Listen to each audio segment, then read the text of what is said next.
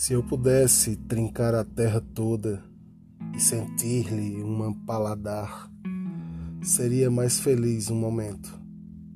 Mas eu nem sempre quero ser feliz. É preciso ser de vez em quando infeliz para se poder ser natural. Nem tudo é dias de sol, e a chuva, quando falta muito, pede-se. Por isso, tomo a infelicidade com a felicidade.